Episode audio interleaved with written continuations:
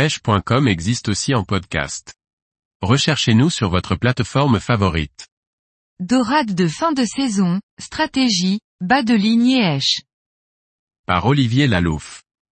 Avoir un bon emplacement et être là au bon moment sont de sérieux atouts, mais ne seront pas forcément déterminants si vous négligez vos èches, bas de ligne et votre stratégie de pêche. Vous voilà donc fin prêt et installé pour barrer le passage des dorades. Il faut à présent adopter la seule stratégie qui vaille en pareille situation, éviter que les poissons ne passent à proximité de vos appâts sans les voir. Pour cela, une seule solution, créer un véritable rideau d'appât.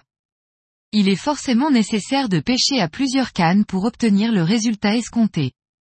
Disons que compte tenu de la forte pression de pêche du moment, et du nombre important de pêcheurs, trois cannes est le maximum nécessaire et raisonnable pour pêcher.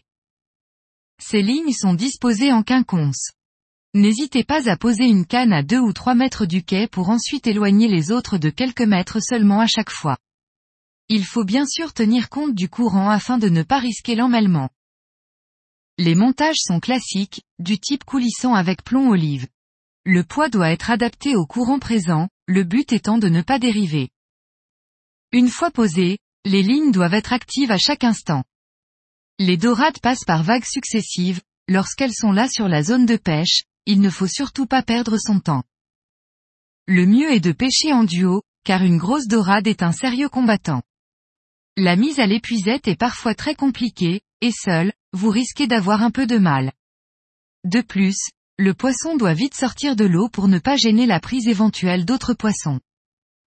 Dans la même optique, ayez toujours en réserve des bas de ligne d'avance.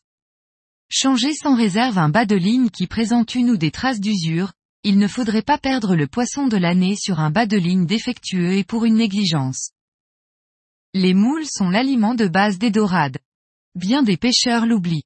Ce coquillage présent à profusion est facile à ramasser. Il faut bien évidemment choisir les plus grosses pour les utiliser décortiquées ou avec la coquille. La réaction du pêcheur à la touche dépend de la présentation, une moule décortiquée est très vite déchiquetée. Il est donc avantageux de l'assurer avec du fil élastique, ainsi la touche est plus soutenue et le ferrage a plus de chances d'être efficace. Les verres, comme le bibi ou le verre tube, sont des aimants à grosse dorade à condition de choisir les gros. Il faut savoir qu'un gros verre de 20 cm ne fait pas longtemps dans la gueule d'une dorade de 2 kg. Le ferrage est retardé par la taille de lèche. Il faut libérer la ligne pour éviter toute résistance et attendre que le poisson parte franchement, signe qu'il a avalé correctement l'appât avant de le ferrer. Les crabes verts, les crabes de sable, les crabes chinois sont tout aussi efficaces pour pêcher les dorades. Si vous recherchez les gros poissons, il ne faut pas hésiter à utiliser des crabes de belle taille, quitte à les couper en deux. Un gros crabe est moins facilement attaqué par les petits poissons, et motive les gros. Utiliser des petits crabes est une erreur fréquemment commise. Il faut également ôter les pinces pour obtenir des touches plus franches et surtout éviter les coupures des bas de ligne.